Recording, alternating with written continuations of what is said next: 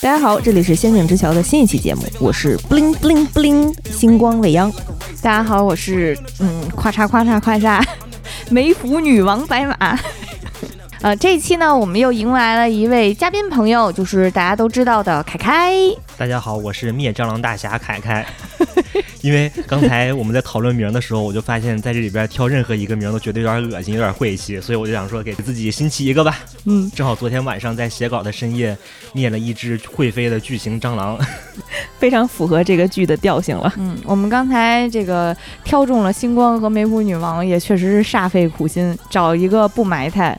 不恶心人，然后相对来讲人品又不那么下作的，实在是太不容易了。还有我们的嘉宾兼家属毛师傅，大家好，我是哼哧哼哧打工人 Ashley 毛师傅。我的天哪，不容易不容易。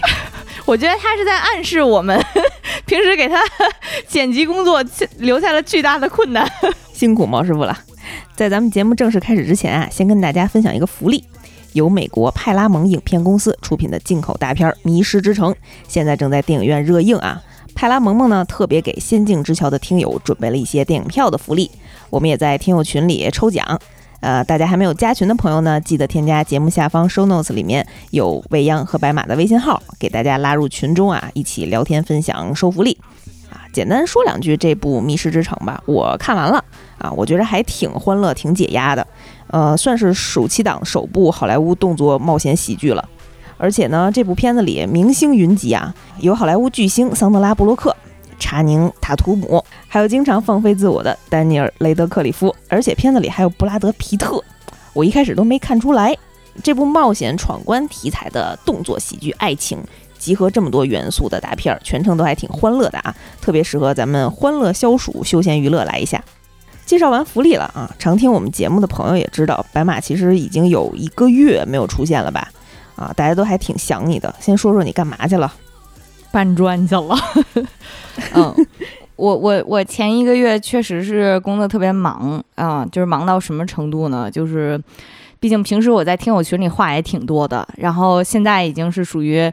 我大概夜里三点的时候会打开群，然后看看今天大家都说什么了。如果有特别想说的，我可能留个言啊。在夜里三点的时候，白天的时候差不多是没什么空的啊。前一段时间我跟白马的聊天频率就是我早上七点留条言，他夜里三点三点给我回复，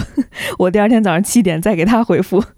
对，过出了有时差的感觉。然后我确实上个月，嗯，有一个礼拜的时间都是在各个城市之间出差啊。我那一个礼拜我飞了三个城市，呃，听起来是一个特别爽的行程啊。我去了黄山，然后去了西双版纳，还去了三亚啊，是不是特别带劲？都是美丽的地方啊。对，但是呢，我每个地方大概也就待个两三天吧，而且都是在工作状态，并且呢，由于哎，告分享大家一个热知识啊，就是旅游城市和旅游城市之间，人家是不直飞的，因为默认没有人这么神经病，像我一样一个城市接着一个城市的飞啊，就是所以我是一个礼拜出差了三个城市，但是去了五个地方，嗯，所以这个行程确实是挺辛苦的。然后回来之后还差不多到现在是回血了一个礼拜吧，然后终于今天能非常开心的又回来录节目了，嗯。嗯，而且好像这趟经历还挺惊险的，又是地震又是暴雨。对，因为我去黄山那天确实是非常惊心动魄，因为行程特别紧，所以我我们那天正式活动结束之后呢，我必须要马上下山。下山的时候呢，已经是九点了啊。如果去过黄山的朋友可能知道，理论上这个时候呢，缆车应该已经停了。但是因为种种原因吧，临时给我们开了一趟，呃，夜行缆车呃，而且感觉这个缆车呢也是挺着急把我们送下去的，呃，所以那一趟缆车我感觉我就是全程推背感的飙车一样的下了山 啊，是挺吓人。而且其实从黄山我们在的那个地方去缆车还有一段路程，那段路程呢基本上就是在没有亮光，然后风雨交加爬到了缆车的那个旁边，所以真的还是挺刺激的。就虽然路程。不长，大概也就十五分钟吧。但是下山之后腿疼了两三天啊，就站起来就滋儿哇乱叫的那种。然后地震也确实是，就是以前可能偶尔作为一个北方孩子，没怎么正经经历过地震。当然在这儿我完全不没有任何 祈祷，希望自己赶紧遇上的这个心态啊。但是呢，在版纳，呃，也是亲身体验了一下云南这种地震带上的惊险刺激的感觉，就是属于你能特别自己感受到躺在床上像躺在摇篮里一样被人晃了晃。然后紧跟着就是所有人都意识到了嘛，然后毕竟我们也没有见过这个场面，所以就滋儿哇乱叫的，赶紧冲下了楼，然后在路边互相分享了一下逃生的经验。啊、比如说当时我们一块儿下楼的人手里拿什么的都有，手里有拿一个冲牙器的，冲牙器。手里有拿一把雨伞的，啊、然后当然还是我比较机智啦，我拿了一个手机，拿了一个拿了一瓶水。啊、就是求生意识非常好，嗯。但是在路边站了一会儿之后，其实那个店的老板娘就会跟就是过来见怪不怪的说啊没什么大事儿，回去歇着吧，然后我们就又回去了，对，就是这种体验觉会觉得嗯还挺特别的吧，嗯。高高兴兴上班去，平平安安回家来啊！所以这次今天在这儿又跟大家一块儿能录节目，是一件还挺开心的事情。虽然今天已经连录三期了，所以说啊，这期黑袍其实我们很早之前就跟凯凯约好了啊，但是也拖到了现在啊，赶紧跟我们讲讲吧。其实本来这期我们去年应该就开始约好了，然后本来最开始约的是今年的五月份开始录，就录这期节目，然后结果五月份我因为疫情被封在小区里出不来，然后就想说那就正好能赶上那个六月份、七月份这个黑袍三开播的时候，咱们就聊一聊，然后就正好赶上了白马特别忙的那段时间。然后在各方时间都碰来碰去的情况下，终于就定到了今天。终于黑袍完结了。对，但是其实聊聊到黑袍的话，咱可以先聊一下黑袍第三季大家的观感。嗯，未央是还没有看对吧？对，嗯，作为一个不太能接受剧透的人，但是我今天也特别想听你们的分享。我这一季的感受就是，因为其实前两季来讲就已经非常的重口味且暗黑了，嗯然后我就想说这一季能给我什么样的惊喜呢？哇，每集都是惊喜啊！我就记得在每天晚上看更新的时候，就一直在跟白马发，我说我今天这我这家伙，我我的妈呀，哪见过这呀凯凯这？已经把脏字儿已经自动逼掉了啊！其实如果看我们俩当时就是看黑袍的那个聊天记录的话，就会想起来以前那个北京老大爷看过山车的那个 那个握着年轻人，握 握着年轻人，握着血浆喷的，对，就就是还会觉得黑袍第三季至少是在最后一集出来之前，会觉得。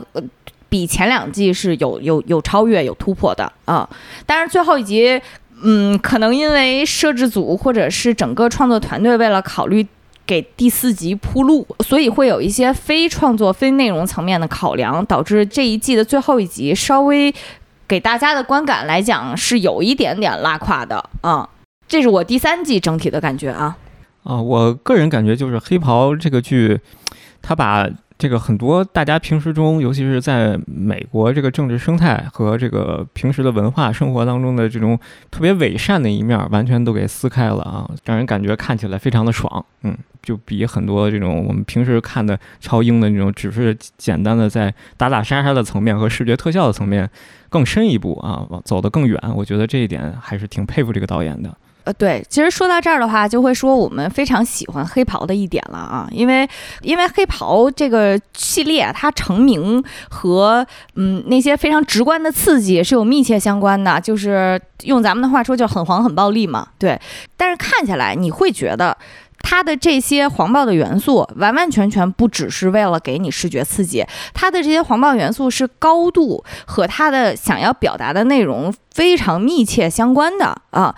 呃，比如说举个例子啊，就是在这个情节里面，你会看到各种英雄，他表面上讲了一些很伟光正的话，但实际上呢，背后的生活就是每天就是各种乱交群交，然后一不小心就造成人命事件，然后自己也完全不会有任何的负疚感。尤其是这个联系到我们最近很多 娱乐圈频繁塌房的 这个各种明星来看，确实让人觉得有一点共鸣感。从这个层面，你会感觉到，就是人类社会基本上也就是这样了。如果一批人他的权利，然后他的财富，然后他的各种生活行为不受限制，或者永远有人能给他兜底，永远有人能给他洗地的话，他的自我就会无限膨胀到草菅人命的程度。然后他对于快乐，对于这些肤浅的娱乐的追求，就会沦落到，就会堕落到非常简单的肉体刺激的层面，就是要各种的玩花活啊，就是要各种的，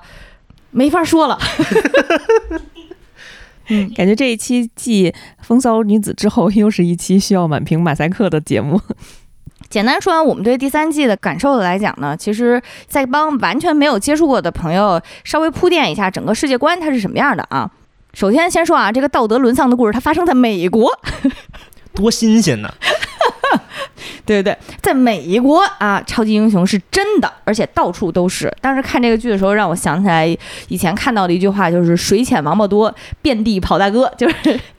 就是超级英雄在这个世界里面啊，就是多到这个程度。而且呢，不仅多。它什么类型的都有，既有大家都知道的经典款，比如这部剧里面的核心大 boss 这个 Homelander 祖国人，在很多剧迷这边也会昵称他为老乡人啊。这个 Homelander 整个造型基本上都是和超人是复制粘贴级别的相似啊，而且呢长得也非常的帅，哎，这浓眉大眼的小伙子一看就就是个好人呐。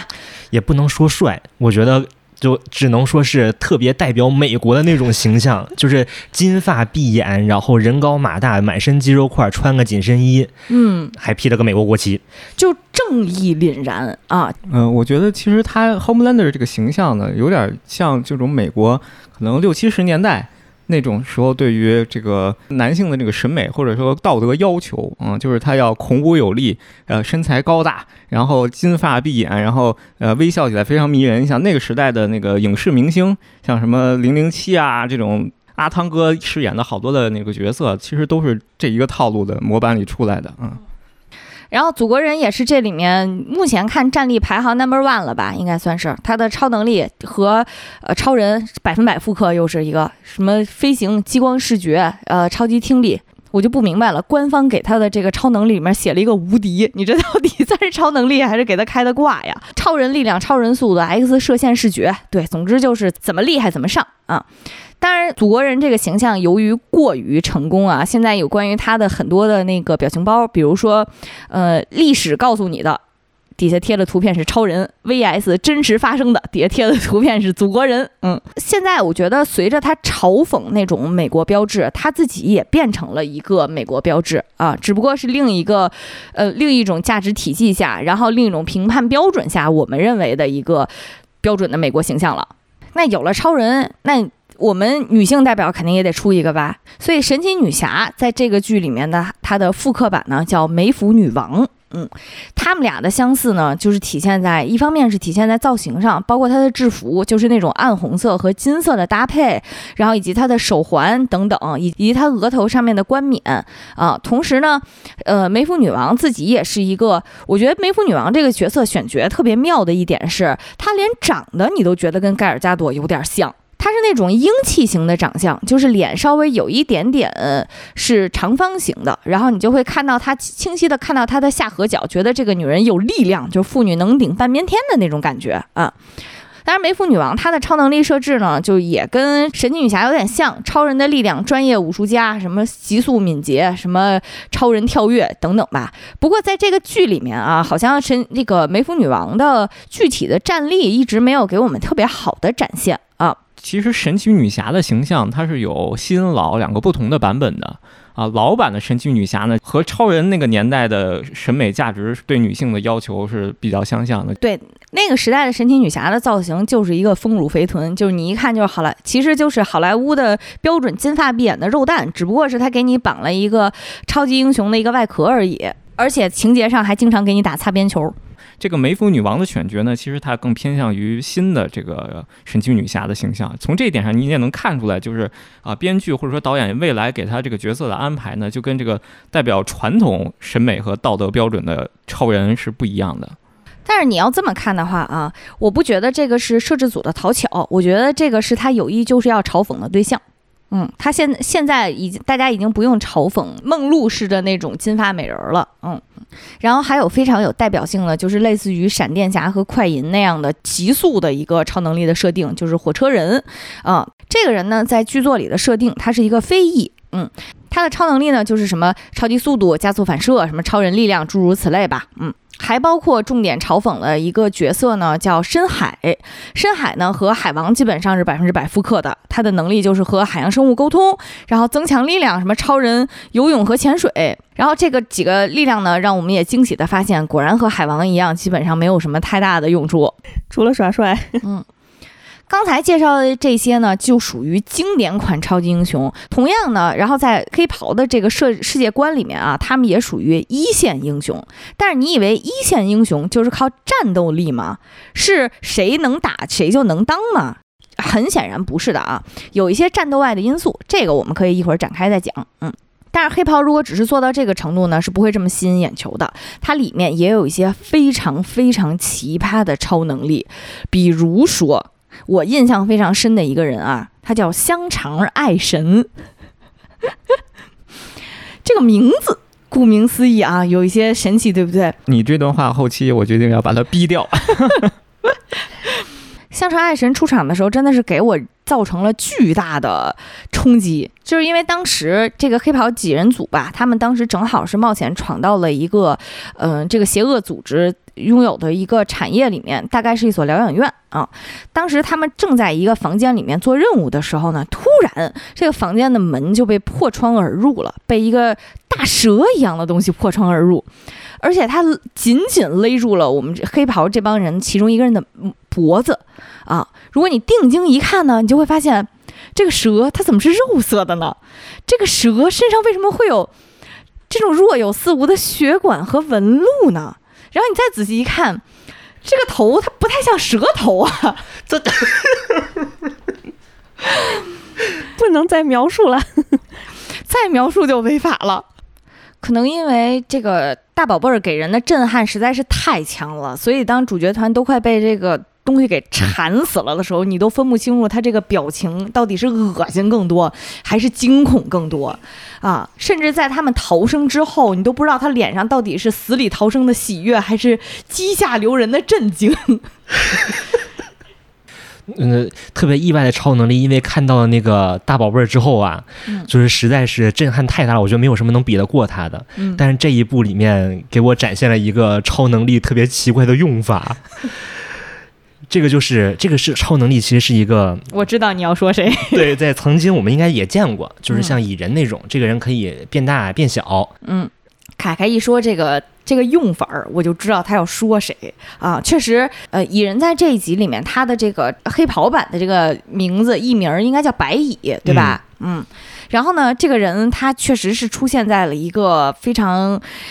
非常淫乱的 party 上啊啊！然后呢，他就进入了他伴侣的体内，但是具体是哪个？地方我们就不说了啊，大家自行想象吧啊。总之就是我都没想到这个镜头哈，居然还能跟着白蚁拍，然后呢，甚至有一点像猥琐版工作细胞了的感觉，就是你跟着他探索了人体的奥秘，但是没探索两秒钟呢，蚁人因为自己喜欢嗑药啊，他也在这个颠鸾倒凤之前服用了一些药物啊，所以他就没有控制住，他打了个喷嚏。然后在这一个喷嚏过后呢，他就变回到原来的大小了。是啊，然后他的伴侣呢就变成了他面前的一滩肉泥，一滩。对，哎呀，我觉得第三季第一集选择这个白蚁的这个嗯超能力展现，实在是太熟练掌握互联网密码了。就是你能明显的感觉出来，朋友圈里谁在看黑袍。听到这儿，我想起来上一个钻进人的身体里作战的还是孙悟空 和铁扇公主的故事。这话没法再聊了。没有想到后续这么孙悟空都没有运用好，就是他还能再变大，把人撑爆这一点。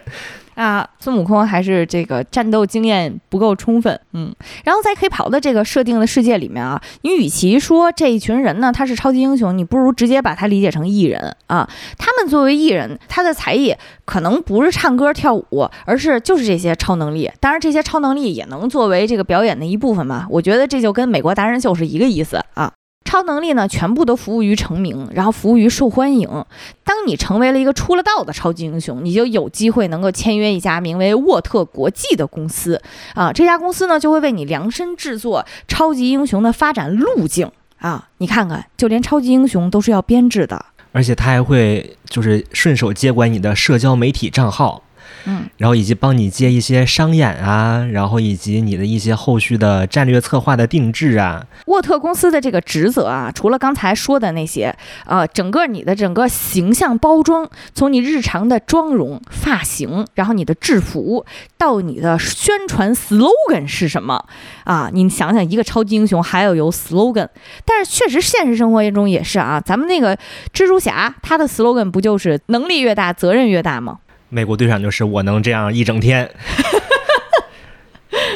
嗯然后还会给你定制日程，给你发工资啊。但是超级英雄要做的事情呢，就是服从沃特这边的一切指示啊。所以呢，呃，行侠仗义这件事情，你以为可能是超级英雄的日常，但是在这个沃特公司旗下呢，它就变成了一门生意。而且在这个生意之下呢，有多方受益。比如说，沃特公司它的收入是，呃，超级英雄一方面出去可以作为安保人员，他是一个高级安保人员，收这么一份钱。然后呢，同样他作为艺人，他是可以接代言的，他是可以演电影的，他是可以出周边的。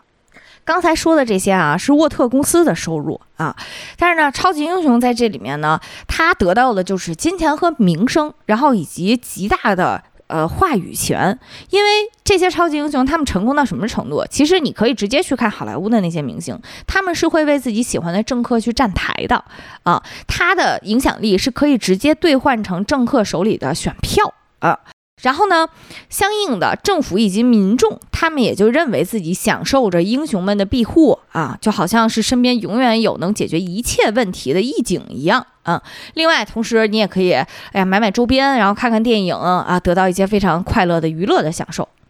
就是如果只看刚才那些的话，你就会觉得，哎，超级英雄这门生意好像确实是多方受益，然后超级英雄过得也挺爽的。但是这其实只是一个侧面。既然有艺人，既然有明星效应，那就一定会存在过气这件事情啊。既然有超级英雄不同的能力，那就一定有一些是很不上档次，然后很混不出头的过气艺人啊。比如说啊，在这个作品里面有一个角色非常有趣啊，他的这个演员叫海莉点儿。乔点奥斯蒙啊，不知道大家听这个名字能不能想起来啊？但是如果你以前看过一些呃很多年前的好莱坞电影，比如《灵异第六感》啊，比如说斯皮尔伯格导演的那个 AI，那个里面有一个特别有灵性的小男孩，长得特别讨喜，演技非常非常好啊，当时被视为天才童星啊。然后呢，但是他在过了十岁之后的这个阶段吧。就可能没有没有像小的时候那么多机会了，然后他紧跟着也发胖了嘛，长相呢就变成了一个，只能说确实没有什么明星相，然后他也没有什么机会。在黑袍里面，这个演员饰演了一个有读心能力的过气童星。但是看到这儿的话，如果你了解这个演员的前史，你就会觉得这个黑袍这个作品真的是非常混，就是他他对于世界的嘲讽是地图炮式的，就是我看见你了，你有槽点，我就要吵你这种感觉啊，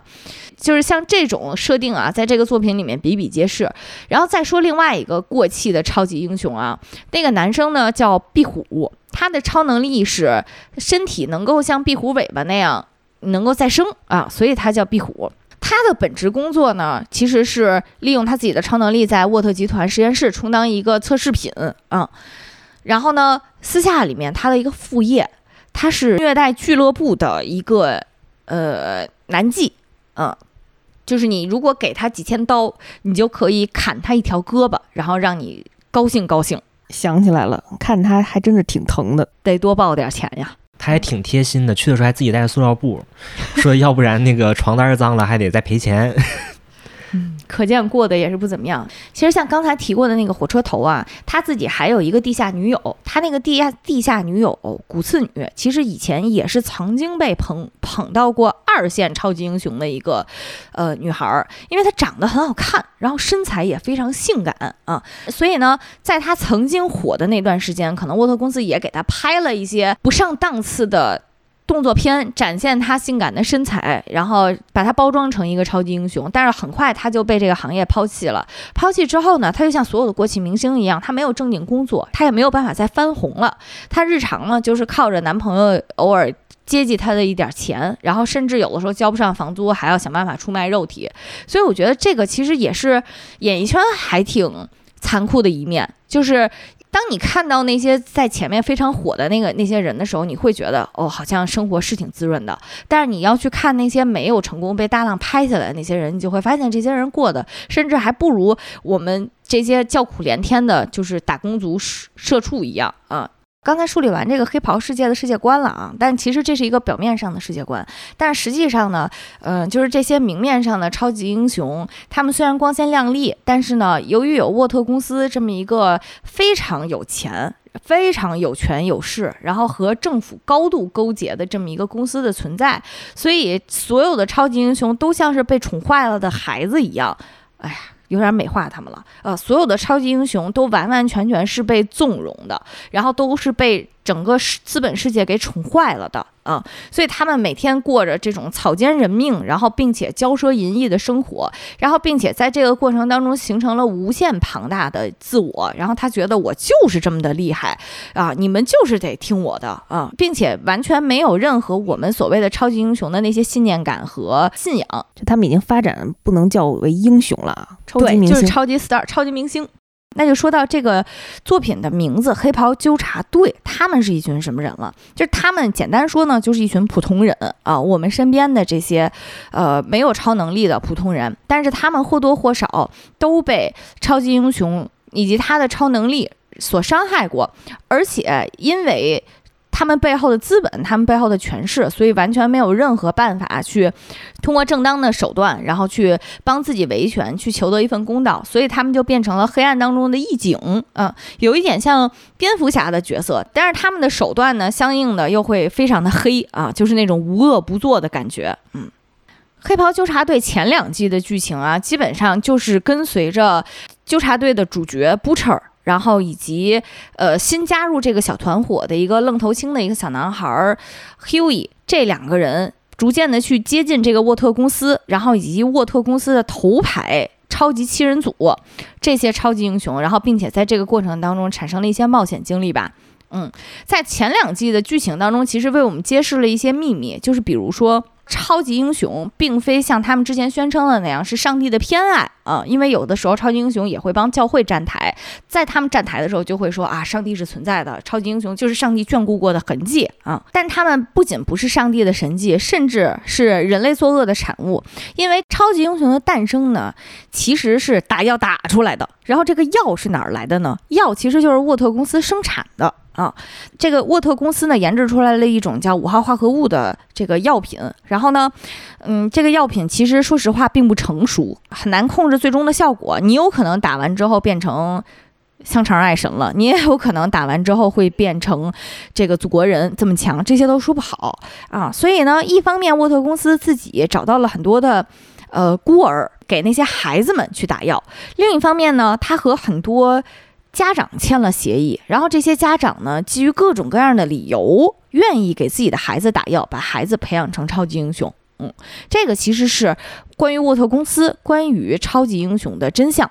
沃特公司的这个目的啊，其实在他们的 CEO 一次发言当中是一针见血被点出来过。当时那个 CEO 是这么说的：“你以为我们沃特国际是一家演艺公司吗？完全不是的，我们是一家制药公司。我们制药公司未来的目的是什么？我们可以通过这个药品，把我们国家的整个军队给改造成一支战无不胜的超能力军队。你想想，如果要是所有的军队全都变成了祖国人，地球就毁灭啦！我记得之前看前两季的时候，有一个还挺震撼的地方，就是你本来以为把超级英雄的秘密公布出来，让所有人都知道，孩子们都是靠打药才变成的超级英雄，并且这个药有很大的这个这个危险性啊，你就会直接把这个公司搞倒的。但是没想到呢，反手沃特公司使出来一招计策，就是非常好使的境外势力。那个时候呢，他们沃特公司，然后以及、呃、祖国人，他们设计了一个新的概念，叫 super villain。super villain 对，对，而且我记得，甚至啊，他们那会儿还在琢磨，就是 super villain 和 super terrorist 哪个更有威胁性，哪个更能煽动普通百姓呢？的他们甚至还找了一堆大众吧来做那个这个关键词测试，让他们听这两个词儿，你们觉得哪个听起来更具有威胁性和危险性？当然，所有的普通大众都选了 super terrorist，但是呢，我们的祖国人同事呢觉得不行，你得听我的，我就要 super villain，你就得叫 super villain。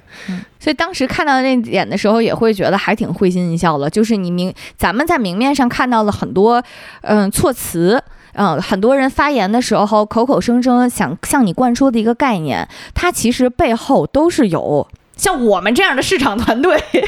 来运作的。哎，你们都是假，都看的都是假的。对，给你组一个调查访问团，然后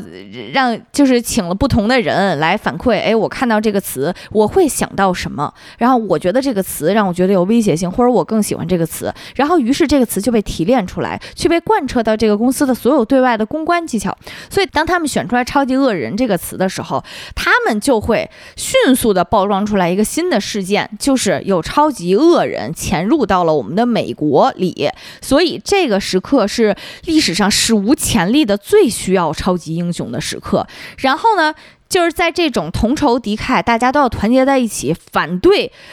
境外势力的时候，这个沃特公司打药这事儿，大家就不提了，大家就觉得这事儿好像。挺好的，搁我我也得打药啊！我现在就想要这个药，就是会他们会策划很多类似这样的公关活动，让你感觉哎，好像我身边的很多人是很需要这个药的。然后就就是在这种一系列的操作之中，你就成功的能看到一个危机公关的事件它是怎样被解决的啊，然后老百姓的认知，然后。大家的共识是怎样被破坏的？呃，就是像这种类似的桥段，是《黑袍》这个作品里面非常非常精华的片段啊。它其实有的时候我看到有人说《黑袍纠察队》它是一个反英雄的片子啊，我觉得它是啥都反。嗯，我觉得他他就主要就是揭露了很多我们平时看着可能很正常的一件事情，但是它背后可能有很多阴暗面。他揭露了很多的阴暗面，嗯，才会让大家觉得有非常强的。爽感也好，或者是反差感也好，嗯，为什么我觉得这个片子是谁都骂呢？就是他不光去批判，就是传统媒体如何去操纵大众的认知啊，然后通过刻意的制造公众热点，转移大众的注意力。他同时其实在这里面有很多对于大众的批判啊，他其实是全都拿出来给你展开来让你看的，嗯。在第二季结尾的时候呢，其实沃特公司经过了它的这个药品曝光以及危机公关，让大家接受这个药品之后呢，它其实相应的采取了另外一个措施，就是通过自己的政府关系，在政府侧呢成立了一个机构，叫超级英雄管理局啊，相当于是呃有专门的监管体系了啊。就是在我们第一季这些在地下中暗中反对这个传统的媒体沃特公司的这帮反英雄的人们呢啊，最后呢他们。就成功上岸了，进入了编制内啊，成为了领工资的 这个监督超英的这么一个部门的成员。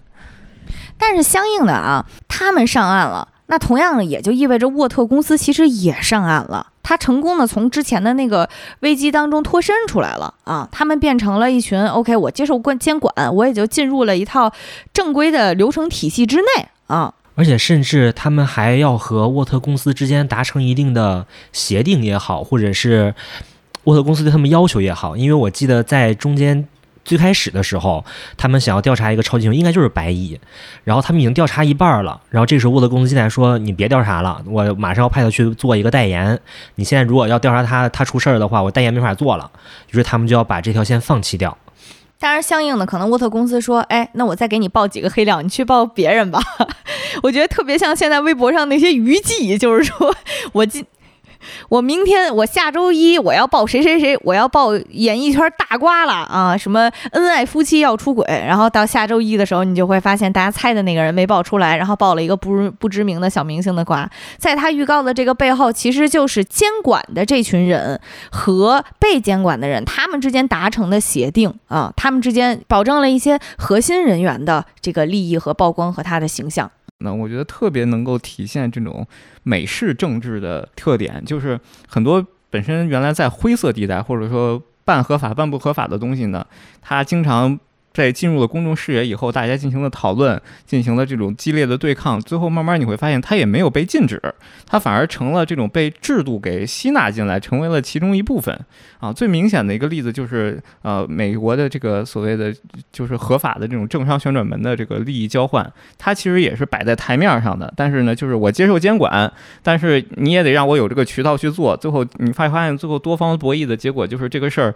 从一个灰色的事儿变成了一个合法的灰色的事儿。所谓政商旋转门，我呃补充一下，就是比如说美国的这些政界高层啊，他们其实拿的工资并不高，但是呢，他们退休之后，比如说我曾经参选过州议员，我当过，然后我在这个政界有很多的自己的这些关系和资源，那我如何去帮助你这个企业呢？就是你企业可以在我退休之后雇佣我，让我成为你们的企业顾问。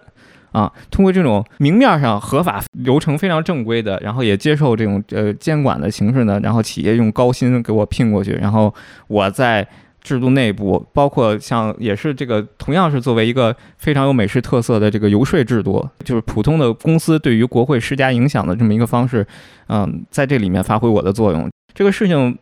没有一个最终的收尾，你觉得它结束了吧？它其实就只是变了一个样子，变了一个形象。就是他们甚至这个你都不能说是灰色地带，人家就是白色的，但是人家白的五彩斑斓呀，人家白的花样百出啊。对，同样对这个是制度有一个很深刻的嘲讽的剧呢，就是我也非常喜欢的，就是《纸牌屋》啊。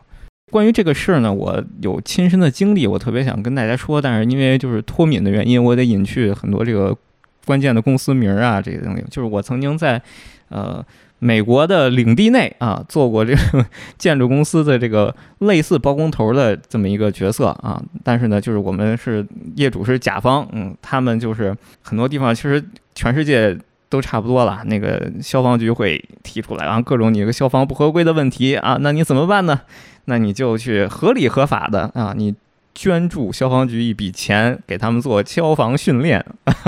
然后，比如我这个消防这儿没安好，但是我想营业了，又怎么办呢？消防局说没事儿，我们可以给你派人给你看着啊。这个人多少钱呢？三万美金一个月。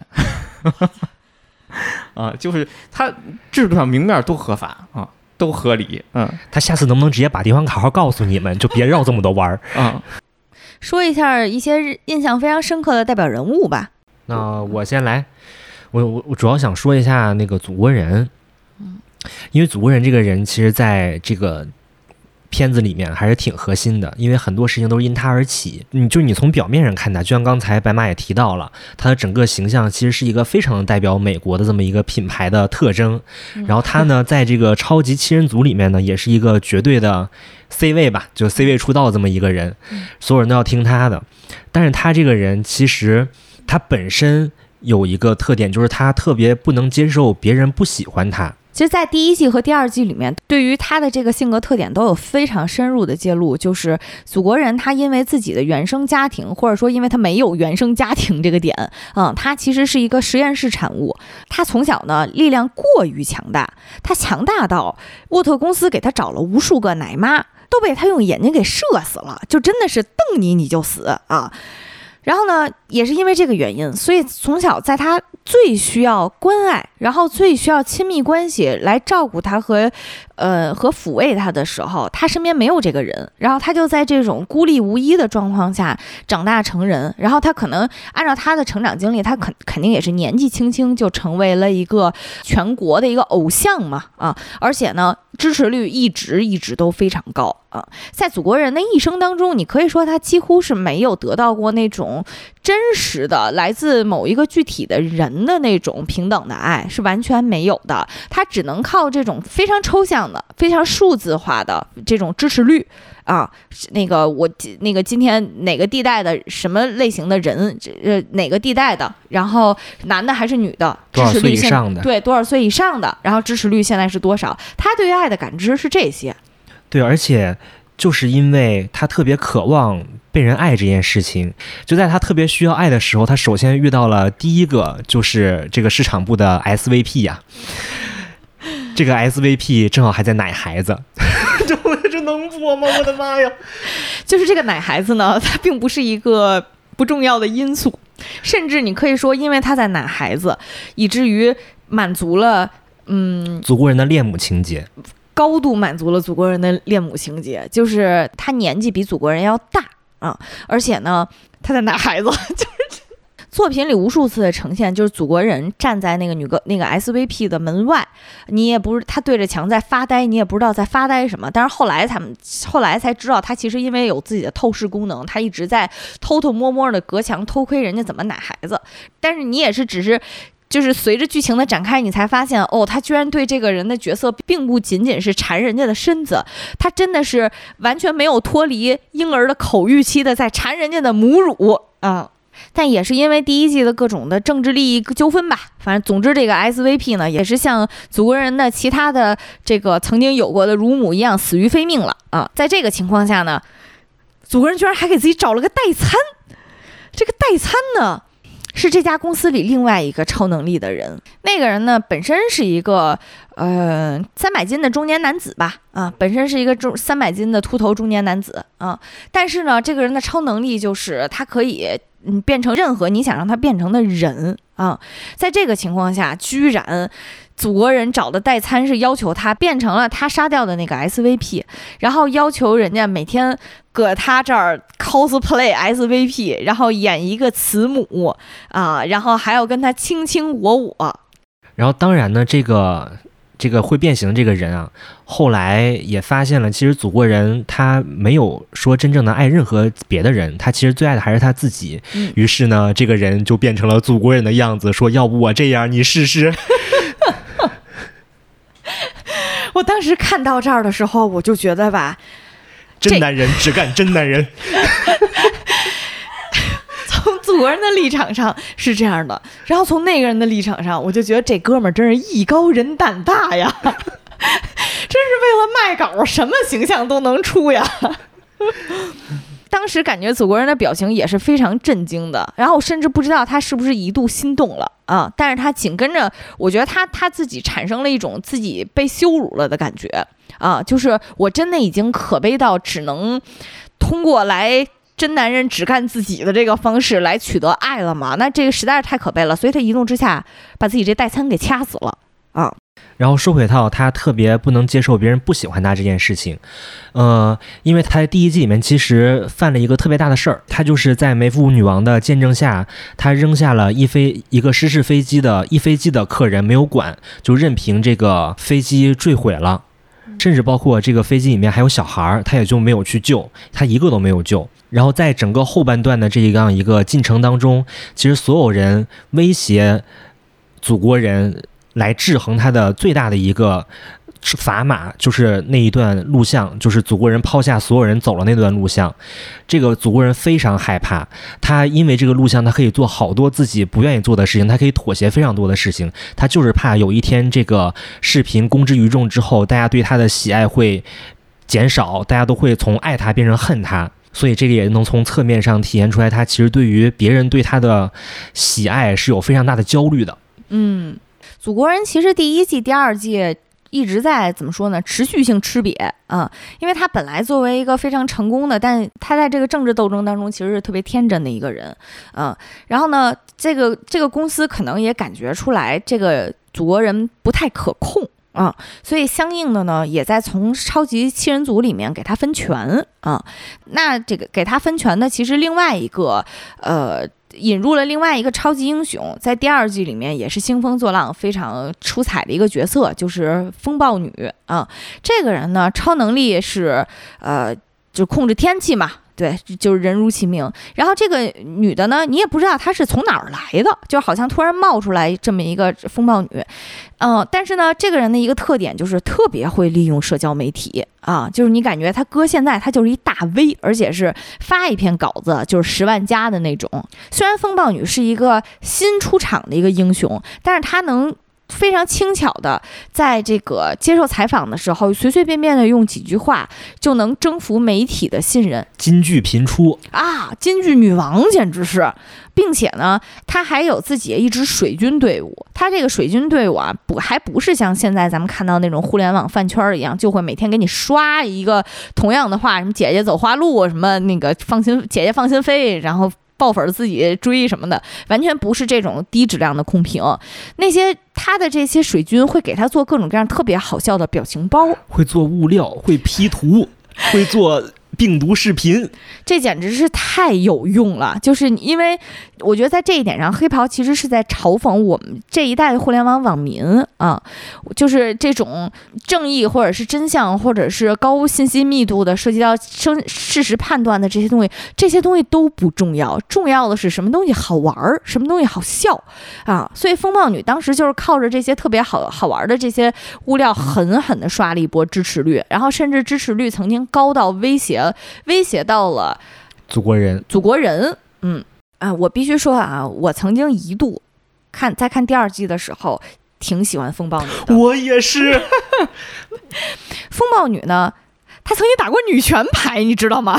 就是她共同接受采访的时候，本来可能记者采访采访她，抛了一些特别概念化、特别抽象化、大而化之的那个。那个采访问题，但是他紧跟着就会直接把话题给转移到说，如果要聊这个，你还不如聊聊我身上的兜儿啊。这个话题可能很多人大家没有感知啊，但其实这个是一个非常女权的议题，就是很多女性都有这样的痛点，就是裙子上没有兜儿。对，就是身上的不仅是裙子上没有兜，包括裤子上即使有兜，会因为这个裤子过于贴身，兜里装不下什么东西，你也就塞个手机，就塞不下别的了啊。他就能直接把这个当时现场那种非常抽象的话题，切成大家现在关心的一个特别肉体能感知到的一个论点，然后一下就让你就能把你征服了，就会觉得啊，这个人实在是太有魅力了啊。但是随着剧情的呃推进和展开。大家都突然发现，就是风暴女这个角色呢，她其实是一个纳粹，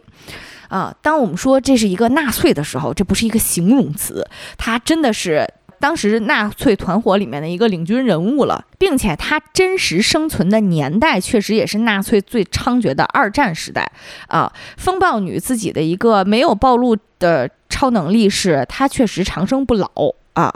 而且，其实，在影片里面，就在剧里面的一些桥段，也能看出来，他其实把纳粹的这个恶习也带到了现在生活里。就比如说，他有好几次出任务的，他有一次出任务的时候，首先他就非常不专业的破到了平民的家里面，然后当他发现这家平民是黑人的时候，他就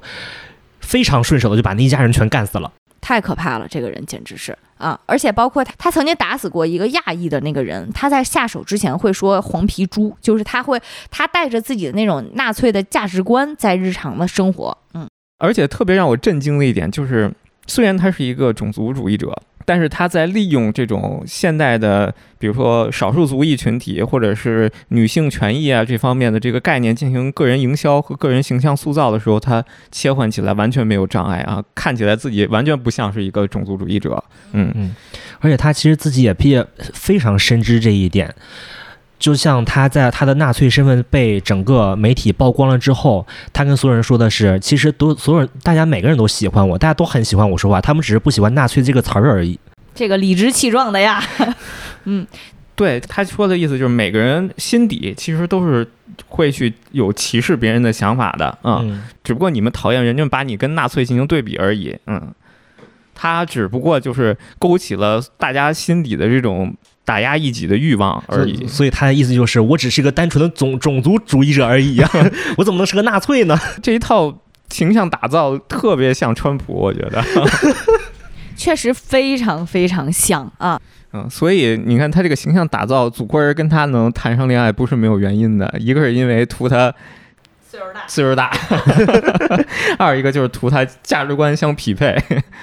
也是因为有他呢，在祖国人缺爱的一生当中，曾经短暂的拥有过一段这样的感情啊，这样灵肉交融的感情啊。但是他俩狼狈为奸也没有持续太久啊。紧跟着呢，在呃，在黑袍纠察队的持续调查之下，终于把这个风暴女实际上的真实身份给揭露出来了啊！她是一个种族主义者，而且是一个一直呃致力于种族灭绝的、真正战斗在种族灭绝第一线的一位纳粹的这个身份给曝光出来了啊！在这个情况下呢，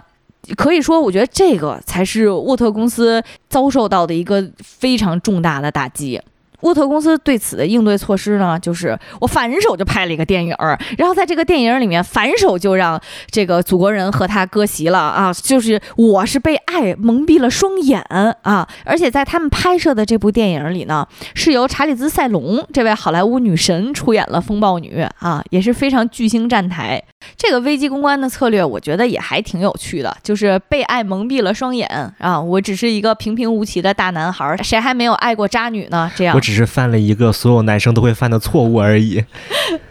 对，虽然这个危机简单的扛过去了啊，但是呢，其实祖国人的支持率是在大幅下降的。这个下降到了什么程度，以至于沃特公司想要再扶植一个新的队长上来，嗯。于是，在第三季里面呢，呃，其实星光还挺春风得意的。星光是从第一季的时候刚刚加入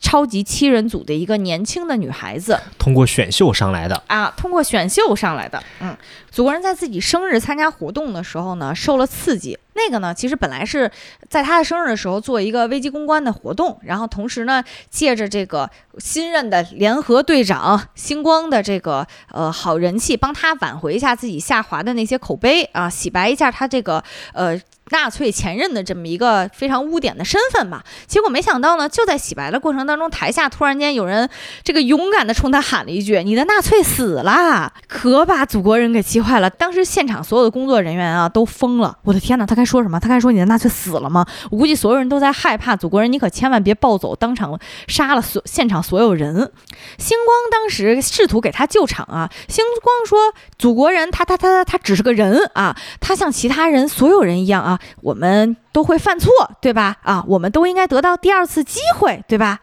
本着这种精神，哎，星光当时反应也非常快啊啊！星光当时立刻就给祖国人出了一个公关方案啊，他现场现挂说的是啊，本着这种精神啊，祖国人已经答应向我的那个慈善机构星光之家捐赠一千万美元啊，就说那个大家赶紧鼓掌吧，一看就做过媒体培训的。啊，真的是我的天呐！然后，而且现场就领着大家开始领掌鼓，领着大家鼓掌啊。但是祖国人当时脸就已经垮了啊，垮到什么程度？他就不停的说不，他就只说一个词，他就说不。然后一边说着不，一边走到了台前啊，然后一边走到台前，一边说啊，星光刚才骗了你们，我不犯错，我跟其他人不一样啊，我更强壮，更聪明，更优秀，我更优秀。啊，我他妈不是那种四处道歉的软弱的爱哭鬼啊！你们为什么想让我成为那种人啊？当时后台的这个这个经纪人 Ashley 就疯了嘛，Ashley 说：“快他妈播广告啊！你赶紧导播，你切广告呀！你等什么呀？啊！”但是呢，祖国人还预判了他的预判，祖国人在台上指着后台说：“导播不许停止直播啊！”然后喊完这句话之后，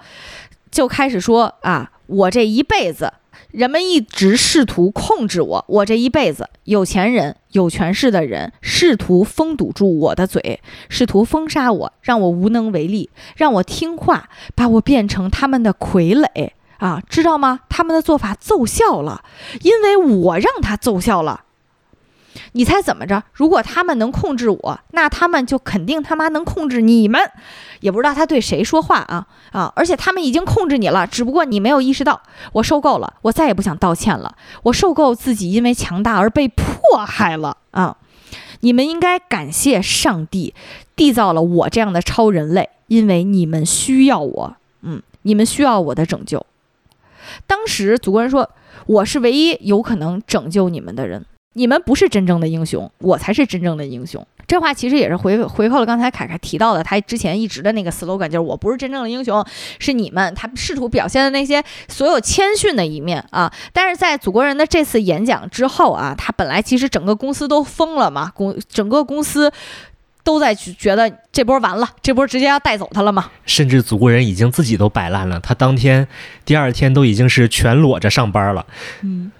但是呢。出乎所有人意料，然后也是这个片子特别特别嘲讽的一点，公司里面的工作人员 Ashley 直接冲到了他家里面，然后跟他说，在你昨天的那个发言之后，你的支持率狂涨，尤其是铁锈带的白人男性啊，这个铁锈带，就铁锈带呢，在美国呢，其实是以比如说芝加哥地区、五大湖地区为中心的这么。呃一大圈儿啊。在以前呢，算是经济比较繁荣的地区，但后来呢，因为这种制造业的衰落嘛，在美国慢慢的就这个区域就不太行了，是像我老家东北一样吗？就是曾经的老东北老工业基地。也不太完全像。它这个在美国呢，这种铁锈带更像是比如说德国那种鲁尔工业区一样，就是更加衰败、更加破旧，这个年轻人已经走光了啊。所以如果你从芝加哥开车往南开，然后你一路上你就会看到很多很破败的城镇，嗯、甚至于就是已经很多楼都人去楼空。底特律是不是就是那儿的呀？对对对，嗯，前一段时间我们也听到，就是一七年的时候吧，底特律的房价大跌啊，出现这种鬼城，嗯，嗯就是在那个时候嘛，属于一个没落的区域吧。这个区域留下来的人，他本身呢就是年纪比较大一些的，然后呢，年轻的时候可能是从事这种制造业，尤其是汽车加工、汽车制造业啊这个方面的男性啊，他们的观念和价值观呢比较的像美国六七十年代的那种价值观，就是还是对男子气概啊这种。呃，比较推崇，嗯，而且铁锈带它之所以叫铁锈带，也是因为这些地区的钢铁工业，它慢慢的衰败了以后呢，就相当于钢铁生锈了嘛。而且这个趋势就好像无可挽回一样，因为其实本身就美国现在那些就是非常生机勃勃的新的行业，并不是制造业，而是嗯无论是像嗯东西海岸的这个娱乐行业，或者是呃硅谷的这种新兴科技行业一样，就是制造业已经非常非常夕阳了啊。但是也是基于这个原因，铁锈带的白人男性是非常非常认之前的这个大统领川川普的。啊，川普的支持率就是靠铁锈带的白人男性给撑起来的。而且，川普之前还有一个议题，就是我们要重振美国制造啊。正好咱们刚才说铁锈带其实就是靠制造业嘛啊，所以大家一听我重振美国制造，那我得投你啊啊！所以在这个区域的人非常认就是相关的这种形象。哎，你再看这个川普和祖国人之间，你就会发现他们之间的这种无论是价值体系还是他们的这种呃自我意识，其实是特别特别相似的。就是我怎么会犯错呢？我就是比你们大家都要优秀啊！我为什么要把我的视线，我要把我的目光投给弱势群体呢？我为什么要给弱势群体机会呢？我就是比你们要强啊！那强者。是不需要道歉的啊，所以我觉得其实铁锈带白人男性的这个支持率这块儿，就是它有非常非常明确的政治的指向性。嗯还有，之所以铁锈带的白人男性他的价值观和现在这种全球化浪潮下的新的这种价值观有冲突的根本原因呢，也是因为他们这些人是全球化的受害者啊，他们的这个因为劳动工资比其他的地区要高，所以资本在全球流动的时候就会只会从他们那里跑跑出来啊，而不会流入当地。而且还要强调一点，就是正因为他们是全球化的受害者，所以他们非常非常反对少数族裔的这一套叙事啊、因为在他眼里，就是移民都是来抢我饭碗的。啊，这个其实跟董王川普后来的一些政策也非常相关，就是董王进来马上就调整了他的这个呃对外的政策，对移民的政策嘛，变得非常的严苛啊。这个作品里其实对于川普和祖国人之间的相似性有过很多次暗示。啊，我再举一个例子啊，就是在其实，在第三部结尾的时候，有一个特别特别讽刺性的结尾啊，就是当时当时祖国人，嗯，在街头见到他的支持者的时候呢，正好遇到了一个抗议的人啊，然后这个抗议的人呢，往他往他和他身边的这个同伴身上丢了一个瓶子。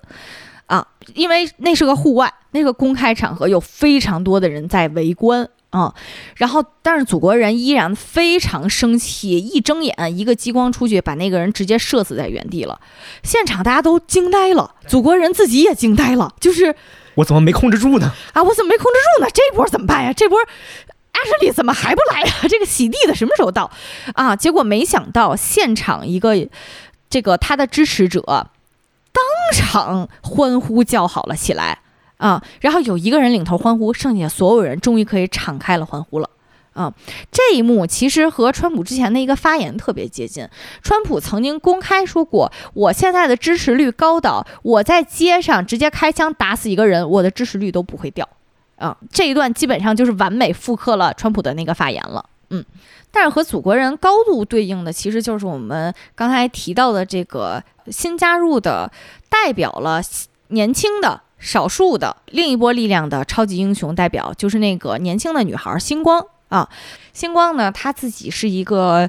金发碧眼小美人儿啊，美国甜心，对美国甜心这个人设，你你能明显的感觉出来，虽然这个 The Seven 里面最初有两个女孩子，一个星光，一个梅芙女王，但是这两个人的受众明显就是不一样的啊。梅芙女王呢是鸡圈天菜，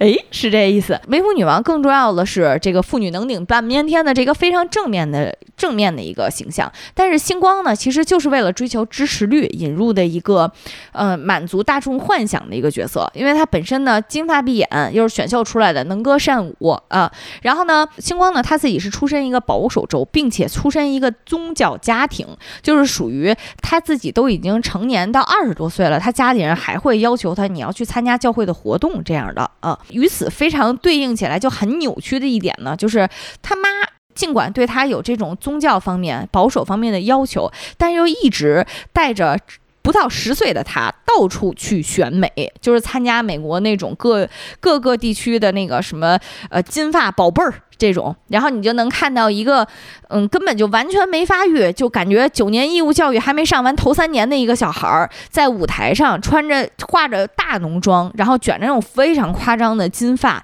然后并且在舞台上。激情热舞，跳小甜甜布兰妮的 Baby One More Time，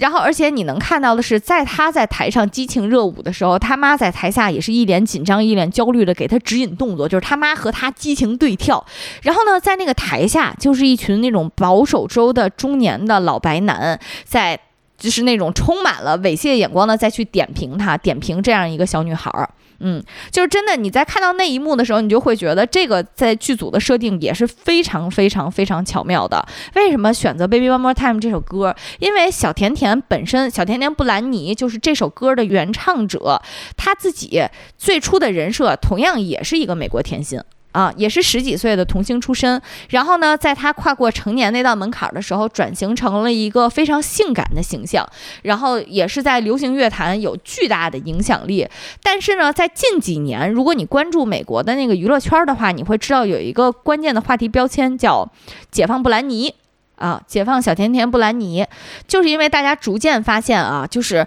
小甜甜布兰妮是一个备受家庭操控的，然后操控她，甚至已经操控到了她的人身自由的程度。然后呢，因为。他的家里人一直以小甜甜布兰妮是有精神、有一些精神病、有一些精神缺陷为由，向法庭申请了对他的这种无限监控权，所以他已经到了没有人身自由的程度。但是呢，他家里人还在花着他挣的钱，然后呢，给他安排非常超量的工作啊。然后在这个环境之下呢，所以小甜甜布兰妮就变成了一个非常。复杂的、有代表性的一个形象。然后在这个作品里面，你就看到星光，他整个的从小的路径就是这样一个跳着《Baby One More Time》到处选美，想办法成名。然后成名之后呢，他家里人又对他有很大期望，觉得哎，你终于混出头了，你是不是可以回馈家里了？这么一个，呃，和家庭有这么一个扭曲的关系啊。然后同样的呢，在星光这么一个进入 Seven 之后。他的经历也是特别像腐烂的美国娱乐圈里经常会出现的情况，就是，呃，也是大家都知道的。他刚一进入 The Seven 之后，迅速就遭到了深海，就是刚才说的那个海王的被潜规则了。嗯，咱们咱们就直接用那个词，就是性侵。他他被性侵了，就是深海会直接要求他，哎，我就是这儿的二把手啊，你今天就必须得啊，是吧？而且这一幕好像发生在第一季的头两集吧？第一集啊，当时真的是就是对于大家来讲还挺震撼的，因为在第一季的时候，相当于我们都是以星光的眼光去看，走上了，终于我走上了一个超级英雄之路，我是不是马上就要开始行侠仗义了啊？结果这个超级英雄给他上的第一课就是你现在服务我啊，就得是这样。嗯，而且呢，他在经历了这么非常痛苦的性骚扰之后，他紧跟着不不就去厕所吐了吗？他去厕所吐的时候，还遇到了梅芙女王。梅芙女王一边化着妆，一边跟他说。就是一副司空见惯的样子，就好像这件事情已经发生过无数遍了啊。同时呢，他们那个女厕所里还藏着 The Seven 里面的另外一个成员隐形人啊，光着屁股在在那儿隐形着偷窥各种的女生。这个就是以星光视角经历到的，进入到了他的视野里面看到的全部的东西。嗯，就是这个反映出来的这种关系上的压迫或者权力上的这种主张啊，其实还是。特别现实的，尤其是你看后面大家会发现，其实深海这个人，他本身对于女性没有特别多的这种冲动，嗯对他只不过真的就是在对星光进行权力上的这种宣誓啊。这就让我们想到了《纸牌屋》里面的经典名名言，就是一切都是关于性的，只有性不是，性是关于权力的。嗯，星光其实一度也试图和这件事情和解，就接受啊，那我既然已经得到了这么一个事业上的成就，那我就忍气吞声下来吧。然后呢，紧跟着公司就给他做了新的造型设定啊。星光原本的制服不知道大家有没有印象啊？就有一点像水手服啊，水冰月水冰月对，甚至比我觉得比水冰月穿的还多，嗯。裙子要长一点，对比水冰月裙子还要长一点。其实因为这还挺符合她作为一个保守州出身的一个女孩子的那个着装习惯的，穿的还挺多的啊。嗯，紧跟着公司给她换了全新的造型，好家伙，那就是睡衣呀、不，那就是泳衣啊，那就是没穿呢。基本上就是超级深 V 啊。你我我觉得基本上大家可以理解成连体泳衣，就是超级深 V 上半身，然后腿上呢就是蜡笔小新最喜欢的高叉泳装啊，然后就没有了。嗯，他那个性感造型其实他抵抗过，但是呢，当时公司给他派的那个助理 Ashley 就一直非常强势的说服他，哎呀，这个是公司专门为你定制的，你相信我，你穿上它之后，你受欢迎的程度一定会一路上升的。这还能体现你的女性力量。然后，然后当时青光说哪儿体现女性力量了？这 啊，然后但是从星光的角度来讲呢，他就又一次忍下来了。但是他是在什么时候开始觉得这件事情有对他造成了创伤呢？是因为星光虽然他自己他的成年受众很多都是那些缠他身子的老白男嘛，啊，但是他会惊讶的发现。他有很多非常小的，就是上小学那个岁数的小女孩很喜欢他，但是小女孩就会穿他的制服，你就会发现以前这小孩穿的还是水冰月，比水冰月还要长的。对，然后自从他换了新制服之后，你就会发现那些就是根本就是还是小孩子的那些小女孩就会模仿他，穿上他的新制服，我我觉得这个地方还挺戳人的，因为真的太戳人了因。为当时在一个签售会上，嗯星光穿着他的新制服，然后下面的所有的男性的观众都在那说：“哎，你再多露点儿啊，你是不是就愿意给我们看这个呀？”然后，但是这个时候有个小女孩穿着她的旧制服过来找他签名，她说：“我真的非常喜欢你，我现在。”穿的是这个旧制服，但我已经在攒钱准备买新的了。然后当星光，听到这句话的时候，他说：“你还是攒着钱留着吧，我还是更喜欢我的旧制服。”太虐了。当时看到那儿的时候，觉得还是挺难受的。嗯，然后，星光其实在他自己忍受这么多痛苦也好、困难也好，他其实有想过跟家家里面去倾诉自己在进入到这个超级七人组里面经受的这些特别不好的事情。嗯但是他的妈妈在接起电话之后，只会跟他说的是：“你知道吗？我跟你二姨吃饭的时候，我说你进超级七人组了。”他打我，他他他赢我五百块钱，我都不生气。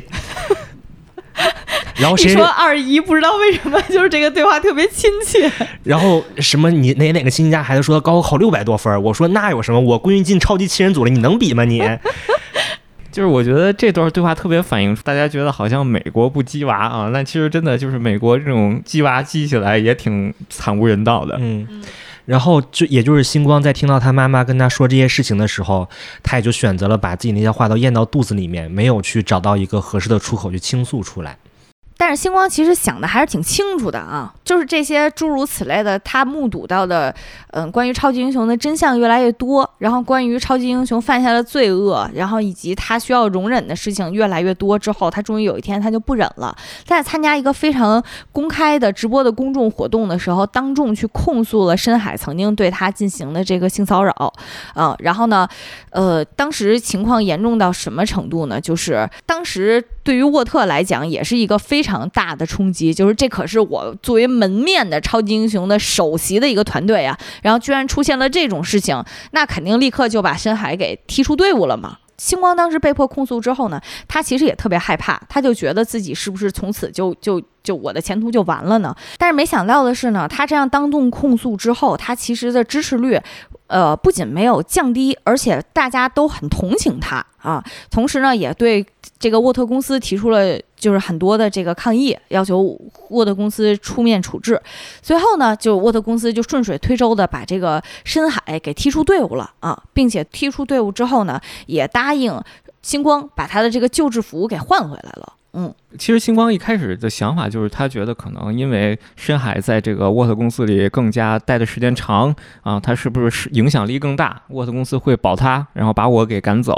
啊？但其实他没有意识到的就是，沃特公司这种唯资本、唯支持率的这么一个公司呢，其实他根本就没有自己的所谓的种族立场、政治立场，他的政治立场、种族立场就是公众的支持率啊，所以。到最后你会发现，就是谁的支持率高，谁说谁对，谁正确。嗯，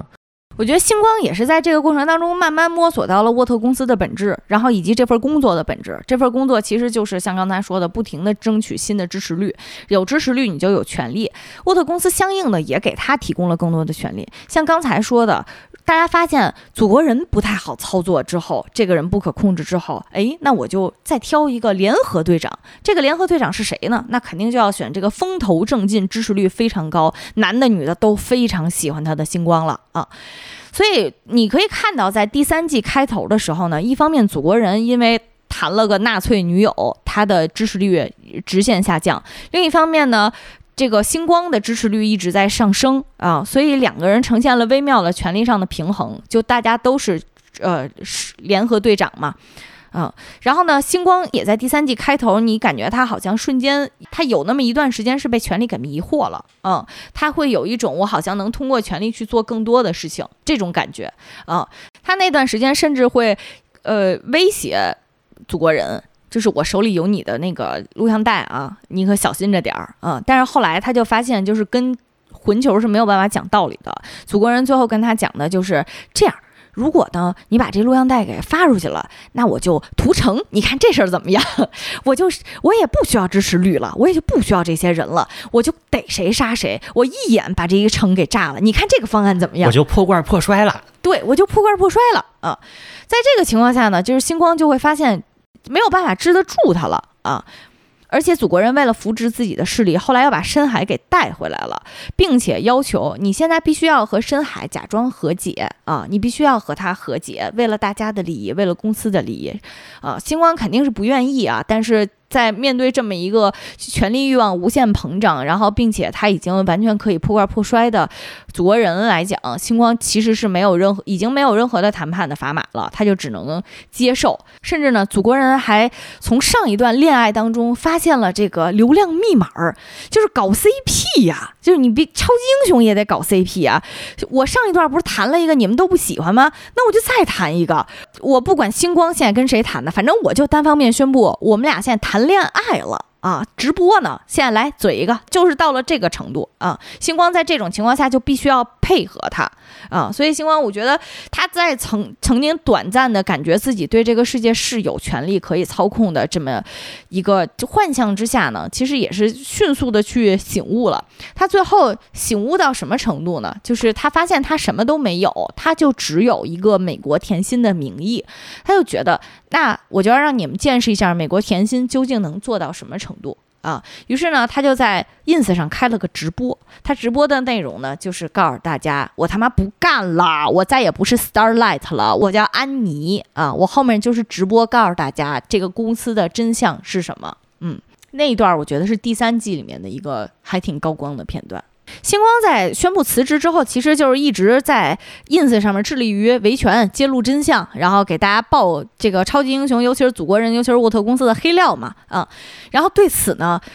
祖国人是怎么应对的呢？还记得我刚才我们说他特别像董王川普吗？这一段他也特别像啊。他的回应方式呢，就是 fake news，假新闻啊。他只要说假新闻都是假新闻啊，这些都是假媒体，这些媒体不负责任，他是在误导你们，你们不要相信他的话。他只要这么说，这些人就会听信啊。我后来看到一个对于他的这个受众的评价，我觉得特别有趣，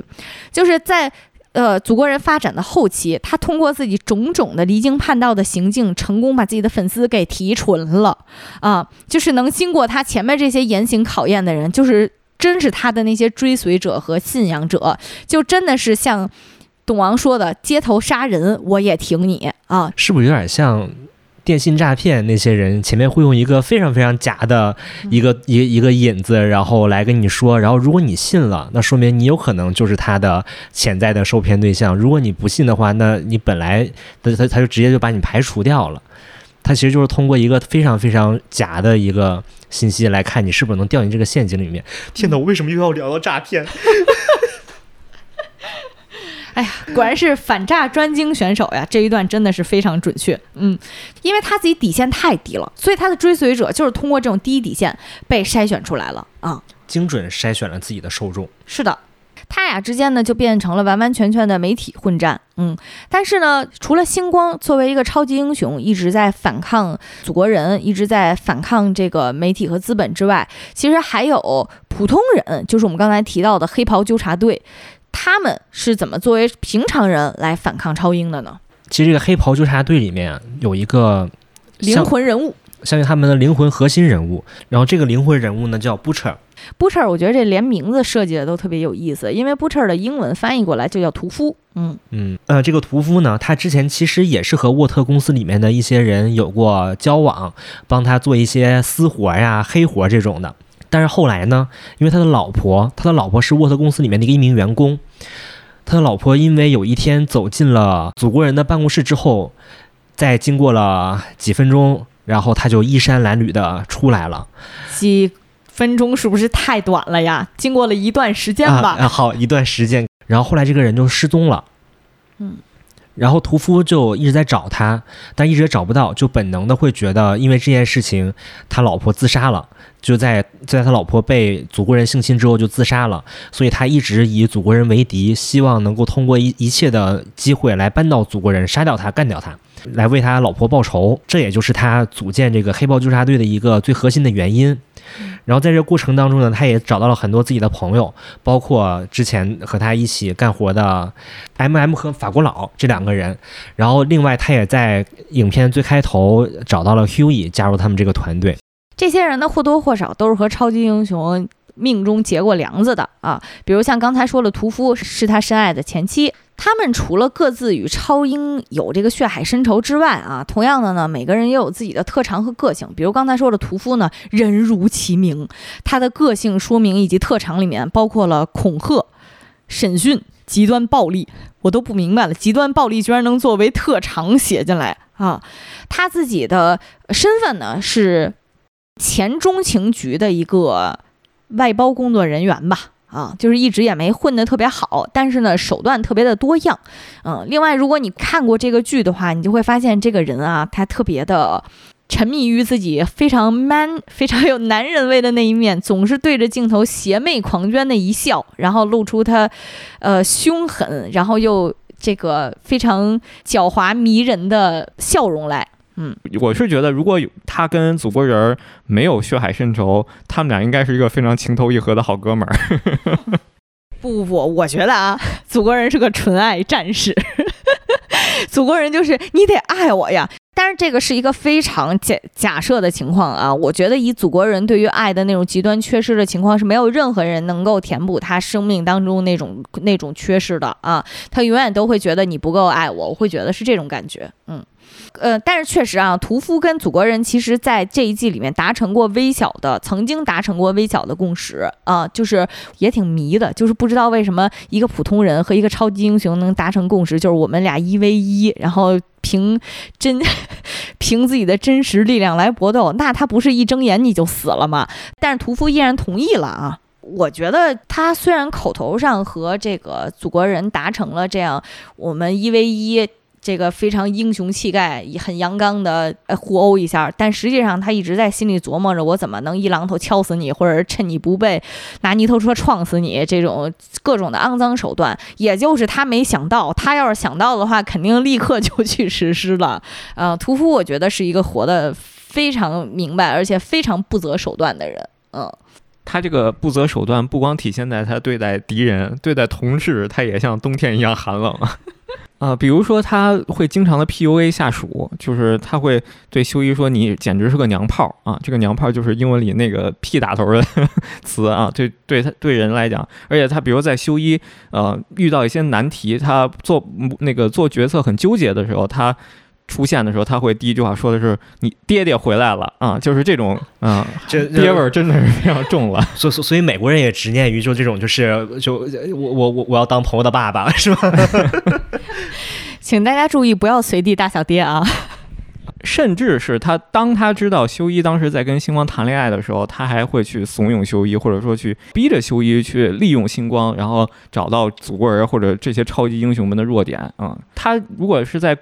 正常的公司里呢，他就是一个完全为了企业的 KPI 或者自己的 KPI，然后去压榨下属的这么一个领导。包括他的队友刚才说到的一个法国佬，然后其实还有他们后来，嗯，捡到的一个亚裔的一个女孩子喜美子，然后那个女孩子呢是有这个类似于金刚狼一样的设定，就是她有超级的，然后野兽般的力量，同时呢永远不死啊，就是所有的伤都能够愈合，基本上就是女版的金刚狼吧。他对法国佬和喜美子两个人呢，同样也是充分利用的。你们俩能打呀，那你们俩就去一线打去呀，你们俩怎么能害怕呢？你们就是要完成自己像这个武器一样的这个责任啊！但是其实这个屠夫最开始对于喜美子的态度还是挺抵触的，对因为我觉得他有一段时间其实是陷入了自己对于祖国人的这个仇恨当中，以至于他把祖国人的仇恨放大到了对于所有有超能力的这样的人类里面。因为他们最开始发现喜美子的时候是一次意外发现了这样一个超人类，然后喜美子也不会说话，他也没有办，他是个哑巴，他没有办法表达自己的情感和自己的处境，然后屠夫就把他当做。非常平常的他的一个猎物之一，想要把它除掉，但是也是在法国佬的劝说下吧，然后把他留在了队伍里面，然后成为了他们队伍中的一员。然后也正是因为他有着这样的超强的能力，屠夫觉得他是有利用价值的，然后也才把他留下了。嗯，屠夫有这样一个性格，其实也在第三季有一个交代，因为确实前两季没有交代这件事情，我超超级烦他。超级烦他。他真的特别喜欢以暴制暴。其实，在前两季的时候，有很多的情况下，他本可以用一些相对平和和温柔的手段去解决一些问题，他都会通过暴力的方式去解决。比如说有一次，他们也就是在闯了那次精神病院之后，出来因为修一受伤了。他们需要急需找一个路边的搭一个便车，然后把他送到医院。这个时候，他在路边拦下了一辆车，然后那个车主其实本能的出于保护自己的态度，毕竟呃在大路上突然出现一个长这样的，长这样的人，然后带着一个浑身是血的一个人，然后来要要抢他车，他肯定是不干的嘛。这个时候，屠夫就直接一枪把那人毙了，然后就把他车带走了。所以我觉得这件事情，就他真的不仅是对于超级英雄、就超级能力者，甚至对于普通人，他也喜欢以暴制暴。他确实之前有一点点走极端了。嗯，但是这个在第三季其实给了一个交代，就是他的原生家庭，也就是他的父亲，其实是一个非常热衷于家暴的一个男人。他那个爹，你搁现在的话，肯定就得关起来的那个程度，啊、暴力狂、虐待狂，嗯对他其实很多时候，这个父亲可能在生活上遇到一点点儿不顺心的事情，就会拿自己的孩子用武力来发泄他的情绪，所以这个可能也就是促成屠夫有这样一个暴力的性格的这样一个产生。因为在第三季里面呢，他们遭遇了另外一个超能力者，那个人的能力呢，就是如果咱俩对视了，我就能把你带入你内心最可怕的梦境当中啊。那对于屠夫来讲，他最可怕的梦境呢，就是他回到了他自己小的时候，然后面对了他那个。极度暴力的父亲，然后呢，他作为一个哥哥，他又想照顾好自己当时非常年幼的弟弟，啊，怎么在那个残忍的父亲面前保护好自己的弟弟，然后同时呢，他还要保护好自己，不要进入爸爸的那套人格里面去。啊，因为你说实话，就孩子是很容易受到父亲影响的，嗯，然后呢，结果有一天，在在屠夫的人生当中吧，他有一次在学校里面受到同学欺凌的时候，终于忍不住发作了。啊，他开始这种以暴制暴的行径。然后呢，在学校里果然是被老师批评了，请家长了。结果没想到他爸来了之后，可给高兴坏了做得好，打得好，啊！你可终于像我儿子了，这才是我儿子。来，咱喝点酒吧。我没有到喝酒的岁数啊，没事儿，真男人就得喝酒啊。他就是面对这样的父亲成长起来的。但是在他这个父亲呢，终于就是逐渐升级的暴力和虐待之中呢，他就觉得啊、那我。要逃离开这个家，因为他终于到了十几岁，他能离开家了。他选择去军校了，但是他弟弟非常可怜，他那个弟弟就一直求他说：“你能不能不要离开我？你说过你不会把我丢下来一个人面对他的。”啊，然后但是呢，屠夫当时也就咬着牙说：“我答应你，我一定回来一趟，我一定会来看你的啊！所以你你相信我啊，你你保重好自己好吗？你照顾好自己，我以后就一定把你来接走啊！”他跟弟弟说完这些话之后，他就走了啊。他弟弟那个时候大概也就十几岁，十二三岁的样子，就很年纪很小。在布彻的这个梦境里呢，他就目睹了这个弟弟。自尽的这个过程啊，他的弟弟他就看着他的弟弟逐渐搬过来一个小板凳，然后这个站在这个板凳上面。这个屠夫呢，面对这一幕，当时特别特别崩溃。他崩溃的点就是他一直在劝他，仿佛又回到了那个童年，他弟弟即将自杀，他能挽留的那一瞬间，他一直喊话，想办法挽留住他，但是什么也没有留住啊。然后他的弟弟就又一次自杀在他的面前。他的弟弟自杀之前就一直说这一切都怪你，你说过你会回来看我的。但是你从来没有来看过我啊！我死了就是因为你，就是这些非常可怕的话一直在跟他说。嗯，屠夫当时险些就被困在这个梦境里，永远出不来了啊！这个之所以能出来呢，是因为修一，就是他一直看不上，他一直在语言上 PUA 的这个小手下，这个小男孩儿一直在外面想着救他啊，最后终于又把屠夫给唤醒了。而且修一救他的方式是用他一直特别抵触、特别看不上的这种跟别人谈判协商的方式啊，给他救回来的。我当时看到这儿的时候，反正还觉得还挺，嗯，还挺百感交集的，就是。呃，一方面呢，虽然有些人觉得这个桥段有点土，就是说哪个超级英雄，哪个正面的超级英雄，你往回倒都有这些家庭原生问题，像什么蜘蛛侠和他爸，然后像呃蝙蝠侠和他全家遭遇意外的那个晚上。但是我觉得啊，好像还很少见到有哪个正经的超级英雄真正成长于这么一个完全没有关爱，然后这么一个非常家暴的，然后互相虐待的情感虐待的这么一个家庭环境当中啊，因为你几。几乎可以可想而知的是，在这个家庭里成长出来的孩子，基本上不太可能是一个心智上还保留保留善意、保留这个温暖的人。也不能这么说，就是在这种家庭环境中成长出来，要么就是诞生出一个以暴制暴的恶魔，要么呢就可能会产生出一个逆来顺受了，但是能忍下来的，嗯，这种情感上受到过很大创伤的这么人，就是我们这个团队当中的法国佬啊，他小的时候也是被父亲一直在家暴，有一次他打打破了一个杯子，我记得啊，然后就是他父亲直接让他命令他跪在这个玻璃的碎片上啊，直接跪到腿都有点都瘸了，后来，嗯。就到这个程度，然后这个法国佬后来就从此有了深深的心理阴影，就是他面对别人对他施加的暴力，他总是逆来顺受啊。人性真是奇怪呀，只能说，嗯，但是好的一点呢，就是这个法国佬虽然成长在这么一个畸形的家庭当中，并且他后来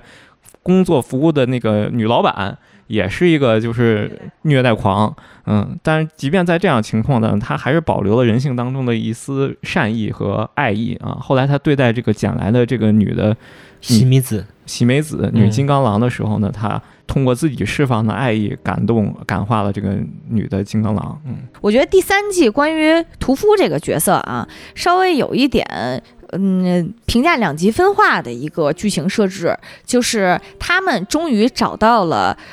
沃特公司在实验的新的药物，然后这个药物呢，它是临时的五号化合物，就是能让你打进去之后呢，临时的变成超级英雄。二十四小时啊，所以屠夫和修一两个本来是反英雄阵线上面最突出的人，果断就打不过就加入他，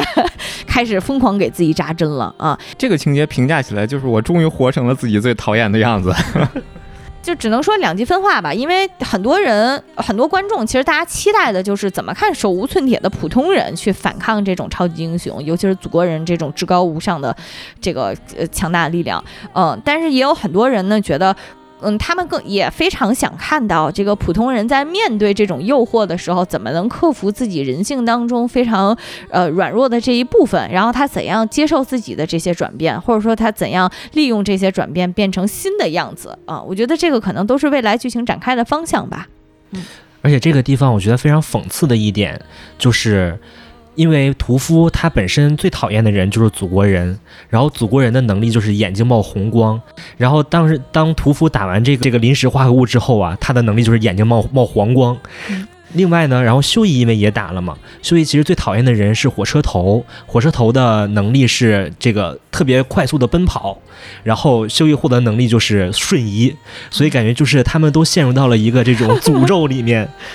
我我不仅要有超能力，我还必须要有我最讨厌的那个人的超能力。嗯嗯，今天也跟大家整体回顾了一下黑袍所有的世界观，还有一些经典的人物啊。但是其实这部美剧里面真的想表达的东西太多了，想讽刺的东西太多了，还有很多值得我们去表达和阐述的东西没来得及说完啊。我们下一期可以继续。后面还有我觉得一剧情里面非常非常讽刺的内容啊，特别期待下周和大家继续分享。我也是。谢谢嘉宾 和五星好评啊！如果可以专辑打分的话，记得给我们打五星好评。另外啊，如果在黑袍里面你们有哪个特别喜欢的角色，请一定要在评论区和我们分享啊！然后我们下一期的时候跟大家重点聊一聊，觉得有哪些观点，大家有什么其他觉得想表达或者想说的，也可以和我们在评论区讨论。要让我们下期再见。再再见